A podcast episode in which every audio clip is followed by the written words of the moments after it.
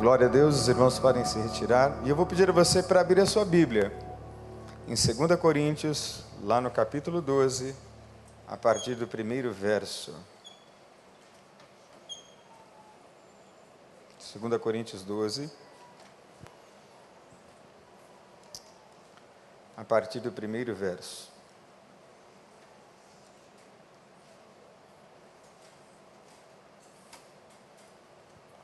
Texto diz assim, 2 Coríntios, perdão, capítulo 12, a partir do primeiro verso. É necessário que eu continue a gloriar-me com isso, ainda que eu não ganhe nada com isso, passarei as visões e revelações do Senhor. Conheço o homem, em Cristo, que há 14 anos foi arrebatado ao terceiro céu. Se foi no corpo ou fora do corpo, não sei, Deus o sabe. E sei que esse homem, se no corpo ou fora do corpo, não sei, mas Deus o sabe, foi arrebatado ao paraíso e ouviu coisas indizíveis, coisas que ao homem não é permitido falar. Nesse homem me gloriarei, mas em mim mesmo, a não ser em minhas fraquezas. Mesmo que eu preferisse gloriar-me, não seria insensato, porque estaria falando a verdade. Evito fazer isso para que ninguém pense a meu respeito mais do que em mim vê ou ouve, para impedir que me exaltasse por causa da grandeza dessas revelações. Foi-me dado um espinho na carne, um mensageiro de Satanás, para me atormentar. Três vezes roguei ao Senhor que o tirasse de mim, mas ele me disse: A minha graça é suficiente a você, pois o meu poder se aperfeiçoa na fraqueza. Portanto, eu me gloriarei ainda mais alegremente em minhas fraquezas, para que o poder de Cristo repouse em mim.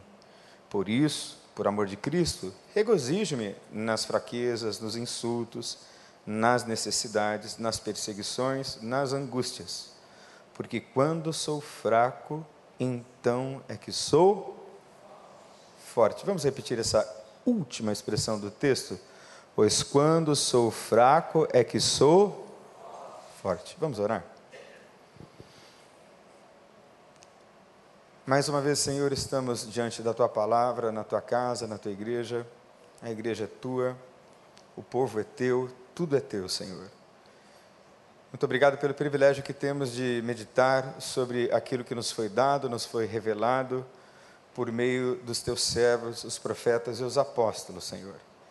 Te pedimos que o Senhor nos fale ao coração agora, através dessa porção tão rica e bela da tua palavra. Que haja, Deus, compreensão dela, edificação verdadeira ao nosso entendimento e também ao nosso coração. Pois assim oramos nesse nome doce, que é o nome de Jesus. Amém. Nós vivemos numa sociedade de gente forte, de gente poderosa, de gente que faz coaching para vencer na vida. Nada contra o coaching.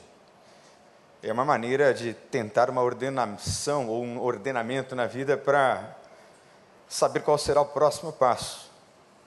E eu poderia dizer, sem medo de errar, que nós vivemos numa cultura imersa no que um psiquiatra francês cristão chamado Paul Tournier chamou de a cultura dos fortes, a cultura dos belos, a cultura dos jovens, a cultura daqueles que têm grande potencial, a cultura dos vencedores, a cultura daqueles que são bons em tudo, felizes em tudo, acertam em tudo e seguem só para frente, nunca retrocedem e mantêm a sua imagem, a imagem intocada e perfeita que pode ser vista nas mídias sociais. Cansei de dizer, você já ouviu e está careca de saber que ninguém coloca foto ruim no Facebook ou no Instagram. A gente só coloca a melhor versão da gente mesmo, que não expressa a realidade do que a gente vive no dia a dia. Por quê? Porque a gente precisa parecer bonito, a gente precisa parecer vencedor, a gente precisa ter uma certa característica global que nos torna pessoas aceitáveis aos outros. Afinal, a gente vive nesse meio social que aceita quem pode tudo. Mas a Bíblia nos ensina, curiosamente, um paradoxo interessante e ela nos chama a fraqueza. E ela nos chama a um tipo de liberdade que nós encontramos na fraqueza. Como é que pode ser isso, não é, gente? Como é que o fraco é que é forte, como a gente acabou de repetir aqui no texto bíblico. Que paradoxo é esse? Como é que isto pode ser vivido? De fato, o evangelho, o cristianismo, vai na contramão daquilo que o mundo ensina. Nunca me esqueço dos ensinamentos do Dr. Russell Shedd, tão fortes, simples, mas profundos ao mesmo tempo. Ele dizia que, em termos de batalha espiritual, existem pelo menos três níveis. O primeiro nível é a batalha espiritual que nós travamos na carne, contra os desejos carnais. O segundo nível é a batalha espiritual que nós travamos contra o diabo. Porque, sim, existem seres espirituais demoníacos, que inclusive a Daniela Merkel invocou num show recente, nós vimos aí, à vontade nas mídias sociais. O diabo não é uma figura alegórica de carnaval, ele é um ser espiritual caído que andava com Deus e foi expulso dos céus. E o propósito dele não é outro senão de desfigurar e destruir tudo aquilo que Deus criou e planejou. Mas o outro nível é o nível contra o mundo e seus valores. Valores do mundo que são contrários aos valores de Deus. E é bem fácil chegar a esses valores. É só olhar para essa semana que está acontecendo no Supremo Tribunal Federal, quando mais uma vez está se pensando sobre a questão do aborto, coisa que é defendida e mantida e sustentada pela nossa Constituição, desde que a vida é impossível, não se pode, não se deve é proibitivo, proibido, é contra a lei tirar a vida, o aborto é um tipo de assassinato. Assim cremos nós cristãos. De outra forma, quem outras pessoas no mundo que vão formando uma maioria, de modo tal que Paulo dá um conselho a Timóteo que vale para mim, para você. Todos aqueles que quiserem viver piamente, fielmente em Cristo Jesus, padecerão perseguições. Mas veja lá como você é perseguido. Se você é perseguido pelo seu mau testemunho, ruim para você. Que vergonha. Mas se você é perseguido por causa do seu bom testemunho, bom para você, porque sobre você repousa o Espírito da glória de Deus, aleluia. Que você é luz. Mas o que é liberdade? Eu acho que é interessante a gente tentar definir o que seja liberdade, ainda que a minha definição seja, obviamente, limitada. Liberdade é muito ampla. Mas nós poderíamos dizer que liberdade é o seu direito de agir segundo o seu livre-arbítrio e segundo a sua vontade. Todo mundo nasceu dotado de livre-arbítrio. A faculdade de escolher e optar nos foi dada lá no jardim. Deus disse: Não toquem nesse fruto. Adão e Eva tocaram e morreram. Porque eles não foram criados robotizados, eles foram dotados de livre-arbítrio e vontade, expressão do que seja liberdade. Então eu tenho uma vontade e Deus tem outra. Eu tenho livre-arbítrio para escolher entre a minha vontade, os valores do mundo, ou a vontade de Deus e os valores de Deus. Isto nos foi dado como bons arminianos que nós somos. O que é um arminiano? Um arminiano é você que é batista. Não sei se você sabe, mas você é batista, e se você é batista, você concordou em ser arminiano. O que é um arminiano? Um arminiano é alguém que coopera com Deus. Arminiano é assim, ó. Este copo de água é a graça. Ali. E aí, na nossa teologia arminiana, batista, eu preciso ir até o copo d'água. Geladinha. Na teologia calvinista, é algo mais ou menos assim: o copo vai vir até você e você vai ter que beber a água, e não tem jeito, vai beber ou morre. Ou melhor, vai beber e vai ser salvo. Calvino chama isso de graça irresistível. Você não consegue resistir, você não consegue dizer não. E eu acho esse conceito furado. Porque isto fere e viola a liberdade, o meu livre-arbítrio. Eu coopero com Deus sim, na minha salvação, quando eu digo sim. E hoje o sim de Deus está derramado sobre você no nome de Jesus. Tem um sim de Deus para lá e um sim de Deus para cá, seu. Porque você é livre, você é dotado de livre-arbítrio. Mas a vontade de Deus também é tipificada ou representada pelo poder. Liberdade tem a ver com poder. Que tipo de poder? O poder de independência e de autonomia. Quando eu era adolescente, eu tinha uma autonomia e uma independência limitadas. Eu fui crescendo e fui adquirindo muitas contas para pagar, e por isso mesmo, aquela tão sonhada autonomia e liberdade de virar adulto. Mal sabia eu que quando chegasse na vida adulta sentiria saudade e desejaria voltar. A ser só um menininho, cuidado pelo meu pai e pela minha mãe. Eu era feliz e não sabia, eu era muito mais livre e não sabia. Mas esta autonomia que a gente tanto sonha, depende de mim, depende de você. Tem aquele cantor que fez muitos poemas, chamado Renato Russo, e ele dizia numa das suas canções que disciplina é que é liberdade. E é verdade. Essa autonomia tem a ver com disciplina. Essa autonomia e essa independência são construídas e conquistadas. Ninguém chega em lugar nenhum dizendo: Ó, oh, cheguei. Chegou coisa nenhuma. Você está aí. Quando eu cheguei aqui na igreja há seis anos atrás, ah, eu sou Daniel Camaforte, psicólogo, pastor. E daí? Tá bom, prove a que você veio. O mesmo se aplica a todas as categorias da vida. A vida vai exigir isso de mim de você o tempo todo. E é assim que é, não adianta lutar contra isso. E assim a nossa autonomia, a nossa independência vai sendo conquistada. E é o também poder da espontaneidade. Né? Como é bom poder ser espontâneo rir quando você acha que tem que rir, fazer uma piada de maneira adequada, não fazer nenhuma piada ofensiva, mas a espontaneidade tem a ver com criatividade, porque se Deus é um Deus criador, ele criou criaturas criativas. Então Deus criou você para criar. Essa espontaneidade se manifesta nessa criatividade maravilhosa e eu penso que quando nós não criamos, nós negamos a essência do próprio Deus em nós. E poder de expressão. Eu posso expressar as minhas ideias. Posso expressar as minhas ideias, inclusive de maneira tal que eu concordo que discordo do outro. Eu concordo que eu discordo nisso, mas nem por isso deixo de amar, nem por isso deixo de zelar, nem por isso deixo de participar, nem por isso deixo de respeitar.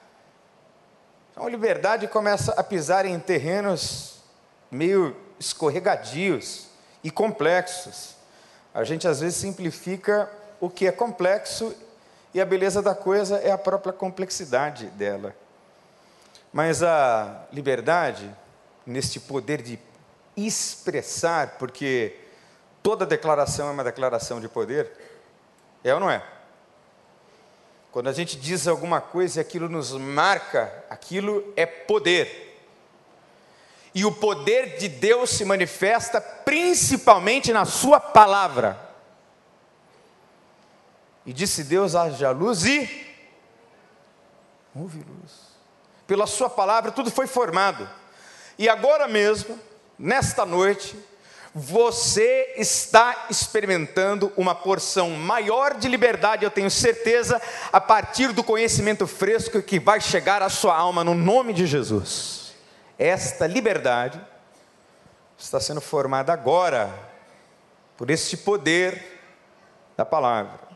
Mas a liberdade, ela também é composta. Eu tenho direitos, mas eu tenho deveres muitos deveres. É bonito, não é? Ser chamado de pai. Eu gosto. papai, papai, pai, pai, eu te amo. Mas para conseguir um eu te amo, papai, de verdade, é preciso ser um bom pai. É preciso exercer o seu dever de pai para ter o direito de pai e a honra de pai. É simples assim. Isso vale para tudo na vida, para qualquer dimensão na vida. Essa liberdade que é composta tem a ver com o limite que o outro me impõe. Eu posso pegar o meu carro e desejar e colocar na cabeça que eu vou a 200 aqui por hora na Avenida das Américas. Eu posso fazer isso? Posso. Mas tem uma lei que me diz que na Avenida das Américas só 80 por hora. Mas nesse meu ímpeto de liberdade e de livre-arbítrio e de vontade, eu posso matar inocentes num desses cruzamentos. Então eu não posso ir a 200 por hora, embora eu tenha liberdade para ir. Por quê? A liberdade obedece direitos do outro, limites, e impõe sobre a pessoa que quer ser livre deveres. É muito triste, muito triste mesmo, gente, ver algumas pessoas que não são cristãs é, íntegras no parlamento. Não vou citar nomes aqui, mas ainda estou sonhando e orando, como tem de fato surgido entre nós alguns intrépidos homens e mulheres de Deus que estão lutando pela justiça. Você pode dizer aleluia? E são cristãos. Que abraçaram o dever de serem sal da terra e luz do mundo. E nisso reside também a liberdade deles e nós. E a liberdade também está compartilhada com o outro. Assim, não dá para fugir da relação com o outro na questão da liberdade. Não pode. É impossível. O outro pode ser, inclusive, um cachorro. É. Porque se você decidiu colocar um cachorro em casa, então você deve levá-lo também ao veterinário, quando ele precisar. Você deve comprar a ração adequada, não essa ração meia-boca que deixa o animal desnutrido, para de miserê, e compra uma ração decente. O outro pode ser um cachorro. Mas, obviamente, que nós não estamos falando da relação com os animais, muito embora existam defensores ardorosos. Nos Estados Unidos, é melhor atropelar um humano do que um cachorro. Vai por mim. É melhor atropelar gente do que atropelar um pato uma vez, uma cena. Estava na cidade de Nova York, semana estava comigo. Trânsito parado, aquele tempo, aquela quizumba, e meu Deus, o que está acontecendo? Era uma pata com quatro patinhos atravessando no Queens, em Nova York, assim. Trânsito parado, ninguém ousa sair do carro e. Se fizer isso e alguém filmar e fotografar, esteja preso nos Estados Unidos. Que bonito, hein? Por causa de uma pata e seus patinhos. É, mas essa liberdade, ela está referida e está interrelacionada com a outra pessoa. Implica em respeito. Ela é compartilhada com o outro e é compartilhada com a comunidade. Gente, ninguém vive fora da comunidade. Aliás, Deus é uma comunidade. Deus é Deus Pai, Deus Filho, Deus Espírito Santo, e os três são um. Nós somos uma comunidade corpo, alma e espírito, e por isso mesmo é que nós vivemos em comunidade. Quem já assistiu O Náufrago, viu ah, um dos melhores atores ah, que eu, pelo menos, assisti é, desempenharem vários papéis, e esse homem está náufrago numa ilha porque ele era um funcionário da Federal Express, o avião caiu. Qual era o nome do ator, Miquel? Tom Hanks. E aí o avião cai, e aí não tem ninguém com ele. E aí, quem é que vira o outro para ele? O Wilson, que é o quê? Uma bola de vôlei. que a gente não consegue viver sem o outro. A gente não consegue, inclusive, viver até sem o chato mais chato. Que a gente sente falta do chato. Impressionante. É porque há um amor que nos une. É verdade, assim. É, a gente às vezes acha a pessoa chata, mas ela tem muito a nos ensinar, não é? Mas veja, Declaração de Independência dos Estados Unidos. Linda. 4 de julho de 1706. Que lindo. Quando no curso dos acontecimentos humanos se torna necessário a um povo devolver os laços políticos que o ligavam a outro e assumir entre os poderes da terra posição igual e separada, a que lhe dão direito as leis da natureza e as do Deus da natureza, o respeito digno para com as opiniões dos homens exige que se declarem as causas que os levam a essa separação. Consideremos, consideramos essas verdades como evidentes por si mesmas, que todos os homens são criados iguais, dotados pelo Criador de certos direitos inalienáveis, que entre esses estão a vida, a liberdade e a procura da felicidade, que a fim de assegurar esses direitos, governos são instituídos entre os homens derivando seus justos poderes do consentimento dos governados. Você não acha lindo esse texto? Eu acho lindo. De uma beleza poética fantástica. Todos nós somos criados iguais. Que declaração poderosa.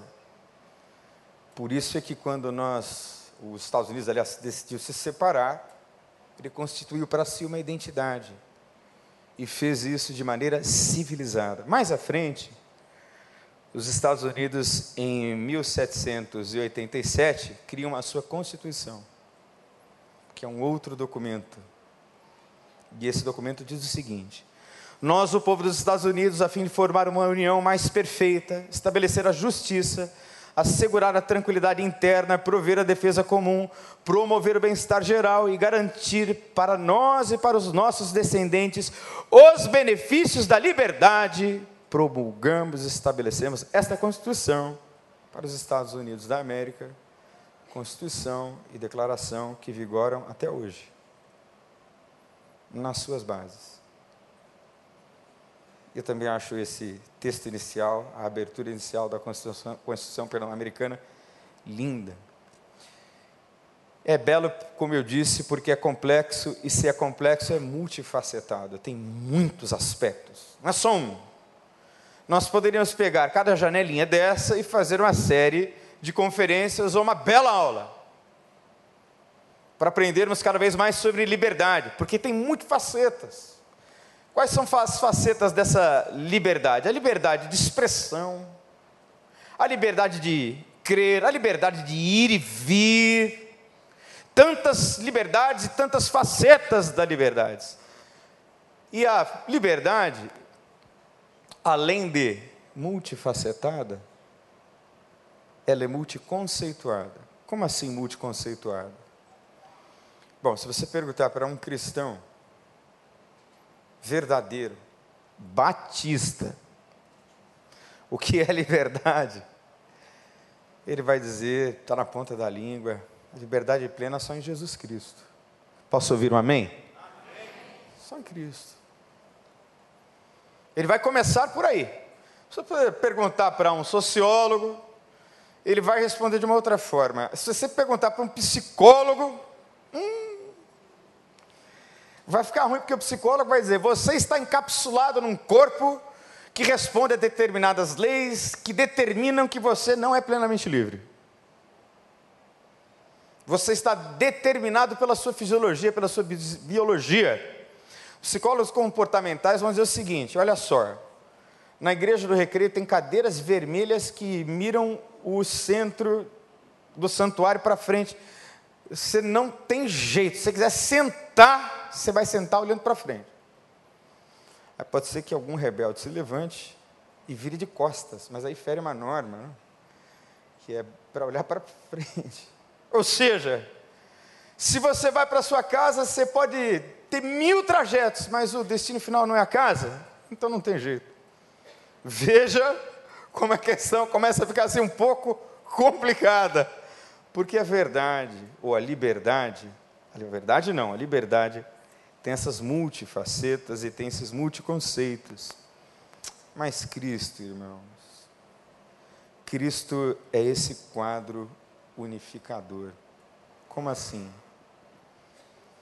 A vida da gente é um quebra-cabeça, não é, gente? Quando a gente começa a olhar assim para a história da vida da gente, a gente pode encontrar assim algumas peças soltas, não é?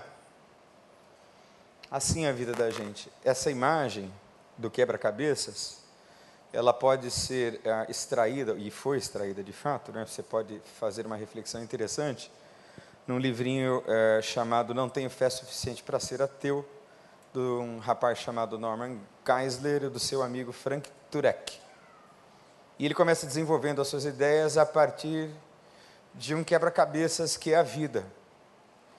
E esse quebra-cabeças, que é de muitas peças, só pode ser composto. Você só chega ao final dele se você tiver a tampa. Se você jogar fora a tampa, vai ser muito difícil montar o quebra-cabeça. E o quebra-cabeça, metaforicamente falando, aqui é a minha e a sua vida. De muitas peças, de peças complexas, de peças soltas ao vento, e às vezes você mesmo pegou a caixa do quebra-cabeças e deu um chute para cima e voou tudo. Então, se a sua tampa for a bandeira política, vai dar ruim. Se a sua tampa for a experiência humana, vai dar ruim. Se a sua tampa for a psicologia, vai dar ruim. A filosofia vai dar ruim. A sociologia vai dar ruim. A tampa da caixa do quebra-cabeças que ordena a vida é Cristo. Se você colocar outra coisa, pode ser que você experimente assim uma brisa de liberdade, mas liberdade verdadeira você não vai provar. É Cristo que unifica. E vocês conhecerão a verdade, e a verdade vos talvez seja um dos versos mais conhecidos da Bíblia. Né? E o texto narra a experiência de Paulo, e Paulo fala de uma verdade que vem da fraqueza, com todas as letras aqui.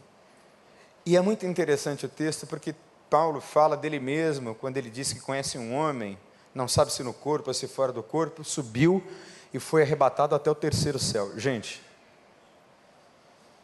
todos nós desejamos a experiência última com Deus.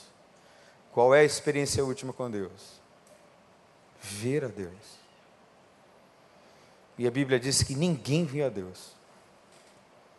Mas Deus se deu a conhecer por meio de Jesus, o Filho. Mas a face de Deus na Bíblia nem Moisés viu. Deus disse assim para ele: vira de costas aí, senão você vai ser consumido. E diz a Bíblia que Deus passou assim só rápido porque ele não ia aguentar ver Deus, ele ia ser consumido. Mas Paulo foi ao céu e ele diz: Eu fui ao céu, e ele diz assim: Eu conheço um homem que foi, porque ele não queria dizer, ah, fui eu que fui, para não parecer arrogante, presunçoso. Eu conheço um homem que, sei se no corpo, fora do corpo, há 14 anos, ele subiu ao terceiro céu, teve experiências lá, de ouvir palavras inefáveis que não é lícito falar aos homens. Nesse eu vou me gloriar. Mas no que diz respeito a mim, eu vou gloriar-me só nas minhas fraquezas. Né? E eu ouvi um comentário muito interessante sobre Paulo, e o estilo de Paulo é um estilo em que implica numa relação muito profunda com Deus.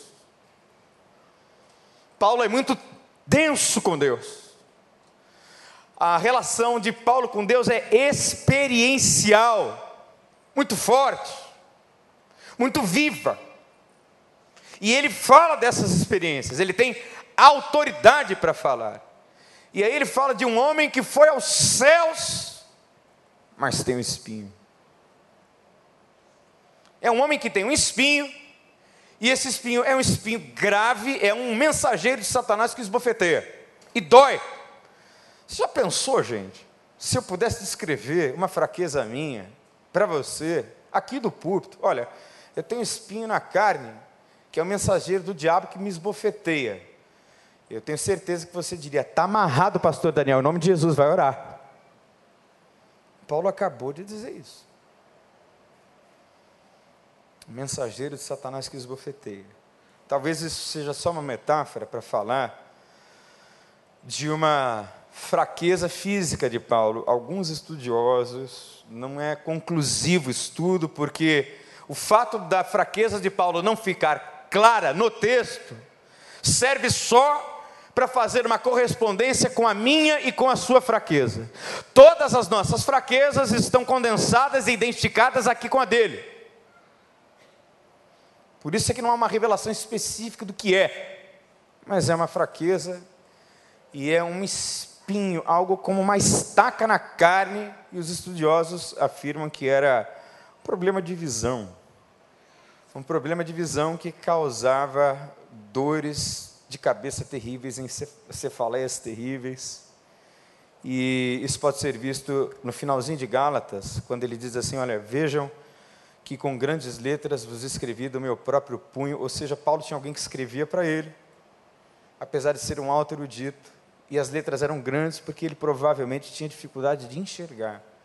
Alguém também comentou que essa dificuldade de enxergar de Paulo vinha da experiência de conversão quando ele viu a glória de Deus. Tinha escamas nos olhos. Nós ouvimos o pastor Vander pregando sobre isso tempos atrás. Ele tinha escamas nos olhos e me parece, ou segundo os estudiosos que estudam mais do que eu, mas eu acho interessante a ideia. Parece que a marca da glória de Deus ficou assim, repercutindo no físico, para ele não esquecer que ele foi aos céus, mas ele continua sendo gente. Então, daquela experiência lá, de Jesus ter aparecido com ele a partir de uma forte luz e ele guardar essa cicatriz aí, no olho, uma doença física. Irmãos, uh, Paulo tinha uma doença física e Paulo já orou para a gente ressuscitar e a gente ressuscitou. Paulo orava e muitas pessoas eram curadas. Você pode imaginar o conflito espiritual de alguém que ora e milagres acontecem e ele mesmo não é agraciado pela cura. Repita comigo, a Bíblia é honesta. Repita. É honesta. Desonestos, ou desonesta, às vezes, é a interpretação que se faz da Bíblia. Então eu tenho certeza que doeu em Paulo. Ele orou uma vez, orou duas vezes, orou três vezes. Poxa Deus, eu faço e realizo em teu nome tantos milagres, resolve isso para mim. E Jesus disse: não. Aí a gente pode chegar à seguinte conclusão: bom, então ele não era um cara realmente livre, né? Porque ele tinha essa limitação. Ele disse que ele é um fraco. Não é isso? Então nós vamos pensar nessa liberdade, gente, em termos de uma libertação total, que começa na fraqueza, como eu disse. Tem duas declarações de Jesus no texto que são dirigidas a Paulo. A minha graça é suficiente para você, ou a minha graça te basta, nos textos mais antigos, pois meu poder se aperfeiçoa nas fraquezas. Então eu extrair algumas ideias interessantes dessas duas declarações de Jesus a Paulo, para pensar em termos dessa liberdade que a gente experimenta na fraqueza. Eu acho muito reconfortante isso, gente, de não precisar ser poderoso o tempo todo, de não precisar ser o melhor em tudo toda hora. Eu acho maravilhoso isso. Eu acho que é pacificador da minha alma. Eu acho que é uma coisa maravilhosa de Deus, assim, é um, é um amor, um carinho maravilhoso de Deus para comigo e para com Paulo. Então, a primeira coisa importante é que essa liberdade de Deus, veja bem, presta atenção, liberdade não está na esposa, não está em dinheiro, não está em carro, não está em patrimônio. Patrimônio, gente, minha família tem patrimônio mas minha mãe está morrendo de leucemia. E ela, de leucemia ou não, vai morrer. Mas tem uma riqueza que ela deixou espiritual nos céus. É essa aí que ela guarda. Minha mãe é muito desprendida de coisas materiais. Minha mãe, aos 72 anos, é líder, impedida agora pela doença física, de ser a líder espiritual de uma pequena congregação num povoado chamado Tibiriçá, a mais ou menos 40 quilômetros de Bauru. Minha mãe era líder de uma congregação entre índios em Bauru. Sabe por que ela era a líder? Não? Porque ninguém queria ser. Aí a velhinha foi lá e segurou no cajado e prega. Prega para 15, 20. Mas é uma mulher de raça e de fé. A minha mãe é uma mulher livre. Todo adoecimento dela porque essa liberdade de Deus em Cristo é de natureza espiritual. Não se inscreve nas coisas terrenas apenas, é uma liberdade que me faz vislumbrar a glória eterna que está por vir. É o Espírito Santo que habita em mim, é uma relação íntima e profunda com Deus é um consolo do Espírito em toda e qualquer situação. E eu e você, em Cristo Jesus, somos livres, inclusive para morrer, porque morrendo este corpo, nós receberemos um outro glorificado para a glória dele.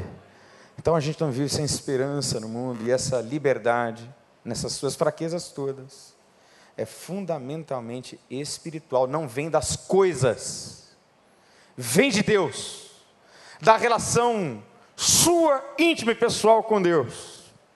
E essa liberdade em Cristo Jesus tem nascimento e fonte nele mesmo. Nasce em Deus e precisa ser realimentada nele. Por isso é que a gente vem a culto, lê a Bíblia, faz jejum, ora a Deus, enchei-vos do. Não vos embriagueis com vinho, mas enchei é um processo contínuo. É um enchimento contínuo. É uma comunhão permanente, porque essa liberdade de Deus em Cristo Jesus só alcança humilde.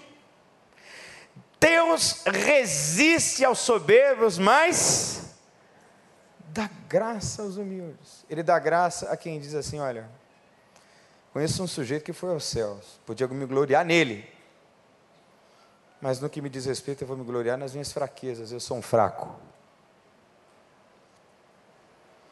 Paulo está dizendo: eu tenho espinho na carne. Eu sou um fraco. É o paradoxo da vida cristã, gente. Declarar-se fraco e frágil é coisa para gente humilde. E Jesus era humilde. Vinde a mim todos os que estão cansados e atribulados, e eu aprendem de mim, pois eu sou manso e humilde de coração, e então vocês encontrarão descansos para as vossas almas, que é essa dimensão emocional, existencial do aqui e agora. Vinde.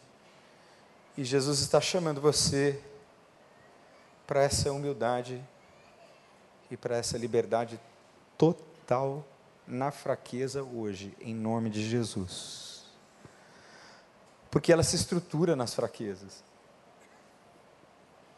Ela não é uma liberdade dos poderosos, é uma liberdade dos frágeis. É uma liberdade que você encontra na sua pior luta, na luta contra o pior pecado, contra a pior coisa que você carrega é a liberdade que você encontra nas suas impotências, nas suas incapacidades. Essa liberdade você encontra em Cristo. Ora, Deus só pode se revelar todo-poderoso se eu for um todo fracoso. Aí Deus é Deus. Brilha a luz de Deus. Eu li um pouquinho sobre Wesley hoje. E Wesley pregou ao longo da sua vida, do seu ministério, cerca de 42 mil sermões. É muito sermão, não é, gente? Ele andava de cavalo, às vezes num burro, porque o burro é mais resistente. 7 mil quilômetros por ano. E Wesley pregou até os 82 anos. Eu fui na casa de Wesley em Londres, e Wesley tem mais ou menos, tinha, era mais ou menos o tamanho da minha mãe. Um homem baixinho assim, ó. E eles fizeram uma reprodução, uma estátua, mas a caixa torácica dele era desse tamanho, assim, forte, né? Porque Wesley pregava sem microfone. Wesley, para quem não sabe, foi o fundador da igreja metodista. Vinga até hoje, um dos maiores avivalistas de toda a história que salvou a Inglaterra da degeneração moral e total. Mas ele dizia: Como Deus tem me fortalecido nas minhas fraquezas.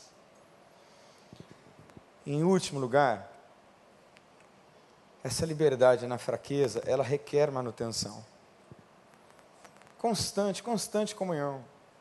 Você vê as cartas que Paulo escreveu para as igrejas, ora lá em cima, ora lá embaixo, oscilavam, como você oscila. Ora manifesta uma fraqueza, um pecado, um jeito de ser. Leia as sete cartas do Apocalipse, escritas sete igrejas. Você vai perceber sete tipos de vieses diferentes que tipificam todas as igrejas de todos os tempos, inclusive a nossa, inclusive a sua, inclusive você. A gente precisa de manutenção, alertas, nós precisamos ser orientados, redarguidos, arguídos, instruídos. Nós precisamos de profecia. Nós precisamos sim, às vezes, de um bom sabão moral para mudar de rumo. Assim como a gente também precisa de abraço, carinho, compreensão, aceitação, do não julgamento, do não legalismo. A gente precisa de todas essas coisas do tempo todo, todos os dias, para que essa fraqueza se manifeste em liberdade. Eu poderia falar mais coisas, mas chegamos ao tempo e eu queria orar com você. Agora quero que você feche os seus olhos, curve a sua cabeça.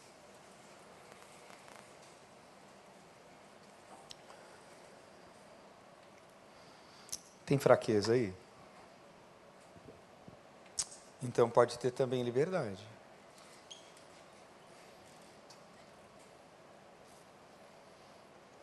Está fraco? Maravilha. Então você pode ser forte.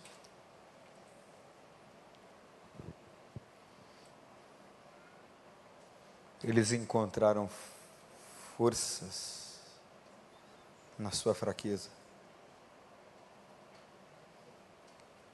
e venceram no nome de Jesus. É o que diz o Apocalipse. Quantos apocalipses, quantos finais dos tempos, quantos falsos profetas e bestas apocalípticas se levantam em nossos dias. Não se espante. Você é o fraco de Deus. E não sei se eu posso dizer isso, mas talvez você seja um tipo de fraqueza de Deus, porque Paulo fala e menciona. Ele diz que a fraqueza de Deus é mais forte do que os homens, mas se Deus tem uma fraqueza, que eu não posso chamar de fraqueza, posso apenas ilustrar como fraqueza, numa categoria de linguagem humana só, essa fraqueza é você, porque Ele te ama. Então eu quero dizer, guardado todas as proporções, mais uma vez para você: se Deus tem uma fraqueza, essa fraqueza é você, porque você é um filho que Deus ama e você pode afetar a Deus, sim. Você pode mudar o coração de Deus com a sua oração, com o seu clamor. Deus pode se inclinar Eis que os meus ouvidos não estão doentes para que não possa ouvir, nem as minhas mãos feridas para que não possam salvar. É o que disse o profeta Isaías. Você tem fraqueza? Está na hora de viver a liberdade na fraqueza. Tem força de Deus para você hoje. Tem poder de Deus para aperfeiçoar você. Então você que tem fraqueza, a quem Deus falou hoje, você quer que a gente ore? Queria que você fizesse uma coisa importante. Queria que você levantasse uma de suas mãos assim bem alto. Pastor, Deus falou comigo, eu eu queria muito receber oração. Levanta a sua mão assim bem alto. Glória a Deus, eu estou vendo. Deus abençoe, Deus abençoe. Vamos levantar, vamos adorar. Enquanto a gente adora, nesse momentozinho final, eu vou pedir ao pastor Tiago, que vem aqui à frente, nós vamos orar pela sua vida. Queria que você saísse do seu lugar. Vem cá, você que tem a sua fraqueza. Não tem vergonha não, faça como Paulo. Você levantou a mão? Pode vir. Vem cá, enquanto a gente adora, para o poder de Deus se aperfeiçoar nesta fraqueza no nome de Jesus. Sai do seu lugar. Não no ato religioso, mas o ato de fé, como quem sai da sua inércia, da sua dor e emerge de sua fraqueza. Feche seus olhos. Senhor meu Deus e Pai, somos fracos, Senhor. Somos fracos, Senhor, porque nós nos submetemos, Pai, ao teu poder, à tua grandeza, Pai. Nos colocamos aqui, Senhor, submissos, dependentes de Ti. Se é bem verdade que nós somos sim limitados. Como o Senhor usou o teu filho, pastor Daniel, Senhor, nós entendemos biblicamente, Deus, que a liberdade está quando nós assumimos a nossa fraqueza. Queremos nessa noite, Senhor, sermos livres. Livres, Senhor, não para viver uma vida, Senhor, sem limites. Livre, Senhor, não para viver uma vida que nos coloca distante da comunidade. Senhor, livre não para viver, Senhor, o pecado, mas livre para viver a liberdade bíblica que está no teu filho Jesus. Somos vulneráveis, Senhor, temos muros baixos, mas nessa noite nós assumimos, Senhor, nossa fraqueza. Entendemos que assim nos fortalecemos, Senhor. Pai, se necessário for, Senhor, se tiver necessidade de cura, Senhor, libera sobre nós, Senhor, a cura, Deus, nas nossas emoções nos nossos paradigmas, nas nossas crenças, naquilo, Senhor, que tem nos atrapalhado. Pai, se necessário for nessa noite, libera, Senhor, sobre nós a libertação. Nos liberta, Deus, daquilo que tem nos aprisionado, Pai. Senhor, e todos aqueles que vieram aqui na frente, Senhor, no ato de fé, no ato de reconhecimento, de humildade, Senhor, das suas fraquezas que eles voltem para os seus lugares, Senhor. Livres, livres da culpa, livres do pecado, livres, Senhor, daquilo que eles têm recaído, Pai. E que através, Senhor, da comunidade, que assim é o Senhor, Deus Pai, Deus Filho e Espírito Santo, em um só Deus. Através da comunidade, Senhor, que somos nós, Pai, Filho, Espírito, é, corpo, alma e espírito. Através da comunidade, Senhor, do uns aos outros encontramos aquilo e a bênção que o Senhor derrama sobre nós. Oramos assim, Senhor, no nome poderoso e precioso do teu filho Jesus. E se você crê e acredita nisso, diga amém em concordância. Você que veio aqui à frente, olha. Você está vindo aqui pela primeira, segunda ou terceira vez? É o seu caso? Então levanta sua mão assim bem alto.